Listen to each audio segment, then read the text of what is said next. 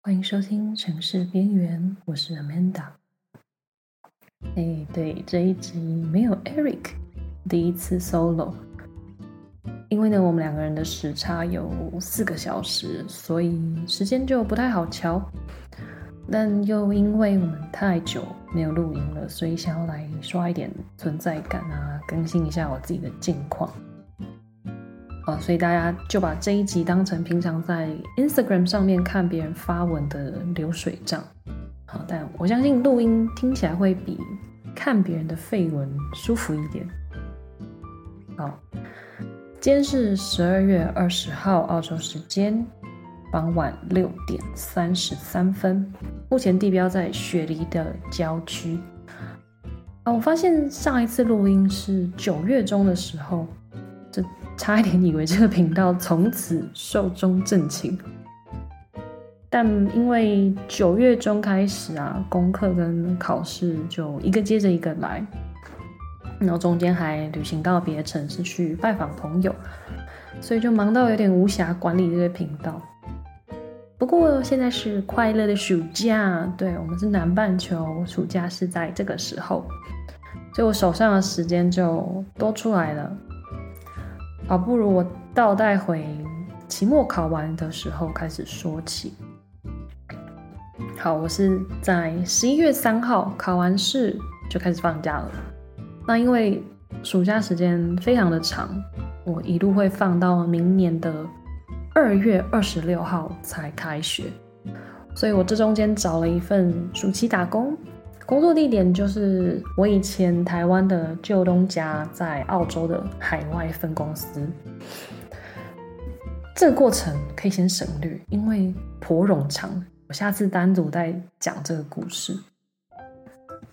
总之，当时跟公司谈好的时间是十一月二十开始上班，到十二月十九，就是昨天，这是第一段。那今天就开始放圣诞节跟元旦的假期。那其他的正职同事是从一月三号开始恢复上班，不过小工读生我呢，就是一月八号开始，然后再一路上到一月三十一号就结束这次的暑期打工。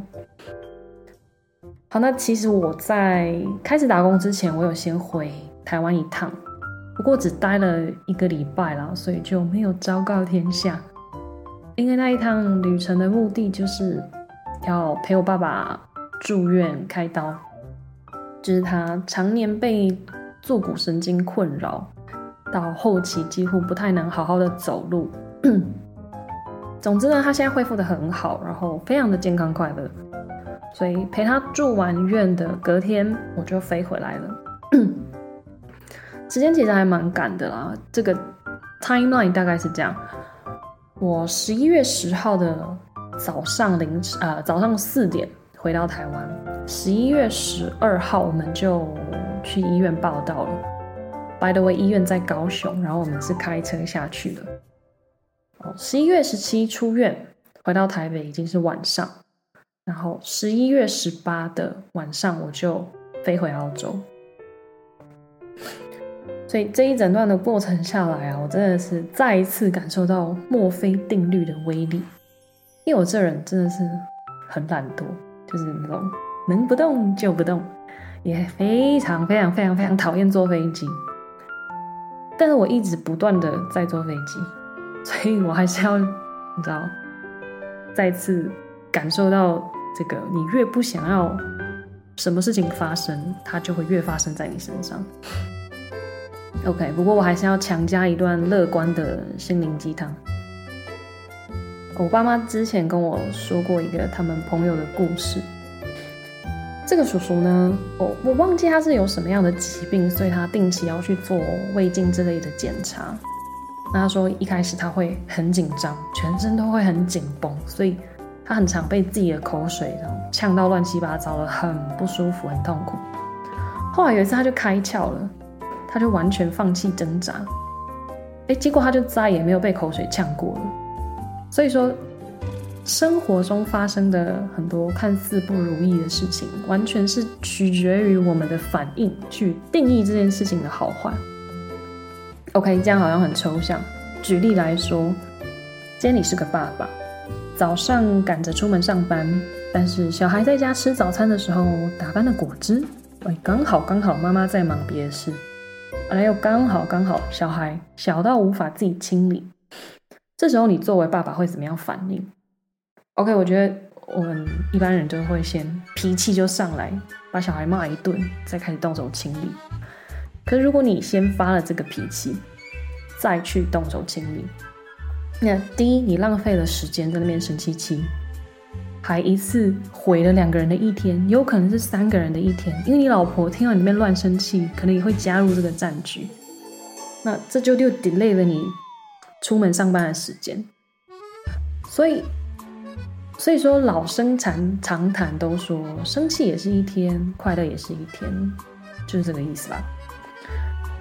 道理我们都知道啦，不过知易行难，对吧？好，大概就是这样。那回头看我这过去一个月的经历，别人看起来好像很麻烦啊，又累啊，但我自己经历下来，觉得哎，还蛮开心的。因为第一，我知道我爸妈应该是还蛮想我的，刚好他们又需要我帮忙，我觉得这也是我作为子女的义务。所以，当我在更专注于这个过程，还要享受这个过程的时候，辛不辛苦就没有那么重要了。因为老实说，我还蛮享受那个那个礼拜陪我爸爸在医院住院，我们独处的那段时间。OK，拉回来，鸡汤够了。所以我现在就是处于一个不富贵闲人的状态。我这边要 shout out to 邻家的爸爸妈妈，还有弟弟妹妹们，谢谢他们在呃台湾的期间收留我在他们澳洲的家打扰，真是感谢你们。好，我现在就是会一路悠闲到一月七号，不过我中间安排了要跟几个朋友见面，一个是我的高中同学，一个很可爱的泰国女生，我们要一起。过圣诞节，然后帮他搬家。另一个是我的大学同学，也是个很可爱的女生，她是个美国人。我们约好要一起去看歌剧，就是你知道，作为一个假文青，只有在歌剧院外面拍风景照是没有办法满足我的虚荣心，所以我必须要进去里面体验一把。OK，好。那一月底打完工之后呢，我就要飞回泰国去等爸爸妈妈回来过农历年。但在这个之前，我会在二月初的时候去一趟越南，找我另外一位大学同学，一个可爱的越南女生。抱歉，我只跟漂亮可爱的女生玩。那我会想办法再塞个几天去新加坡走一走。我今年就莫名的很想要去新加坡一趟。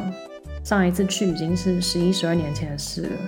不过有了上次的经验，我觉得新加坡是一个非常适合独旅的地方，所以一直很想再回去走一走。好，这又是一个很矛盾的点。我非常非常讨厌坐飞机，但又很喜欢旅行。我觉得我录到这边，OK，时间应该还还蛮短的，所以我就分享一下我为何讨厌坐飞机。第一，我睡不着。我不知道是因为飞机上的环境音还怎么样，我即便戴了耳塞或抗噪耳机，又或者是甚至坐了商务舱可以直接躺平，我就是很难入睡。就连那种十几个小时的长途，我也只能睡两到三小时。我最羡慕的就是那种一上飞机就跟空服员说“我第一餐不吃”，然后就开始倒头睡觉的人。他们睡完之后起来就能吃早餐，然后就降落了。哇，超级羡慕。好，第二，皮肤嘴唇干燥。我这人的肤质偏干，所以像冬天就很容易脱皮。那大家知道飞机上的环境是很干燥的，所以我也会脱皮，嘴唇还会裂开啊，流血。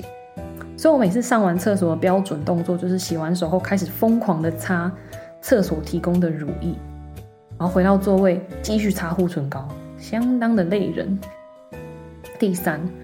下肢水肿，因为在飞机上坐着不太活动，很容易水肿。加上我本人是偶尔运动的那种懒惰鬼，水肿也是家常便饭了。我第一次发现这个情况是有一次我去马来西亚参加我朋友的婚礼，我竟然白痴到穿着靴子搭飞机，那这是我这辈子做过最蠢又痛苦的决定。就是你知道，随着时间的流逝，我感觉我的双脚在靴子里就越来越紧绷，最后有一种快要爆炸的痛感。我从此以后再也不敢穿靴子搭飞机。然后第四，飞机餐，真心觉得飞机餐是全世界最难吃的东西之一。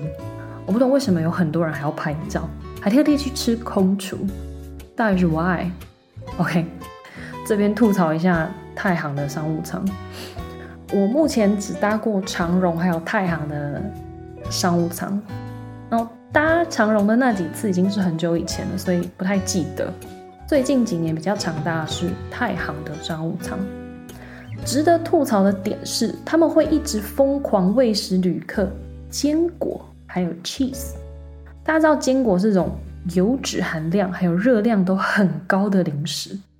卫生福利部的网站建议，每日坚果摄取量大概是五颗腰果，或是五颗杏仁，或是十颗花生，是或哦，就是 this or that or that，不是同时。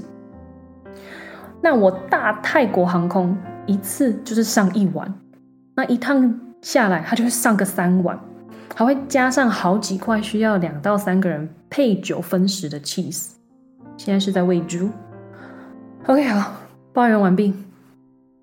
所以呀，就是这样，一个人录音还蛮累的，我需要有 Eric 来帮我激起一些不一样的水花，对，火花。而且因为我这次需要一个人录音，我还认真的写了脚本，照着脚本那样录一录，录一录，发现我时间还是偏短。呀，不过没关系，我们就等到 Eric 回归的时候再录一个长的。好，最后呢，我这边友情工商一下，Asher 蔡耀成的最新单曲《哇西西的大口袋》在各大音乐平台都已经上架了哟。欢迎大家收听，也多多支持他的个人 YouTube 频道。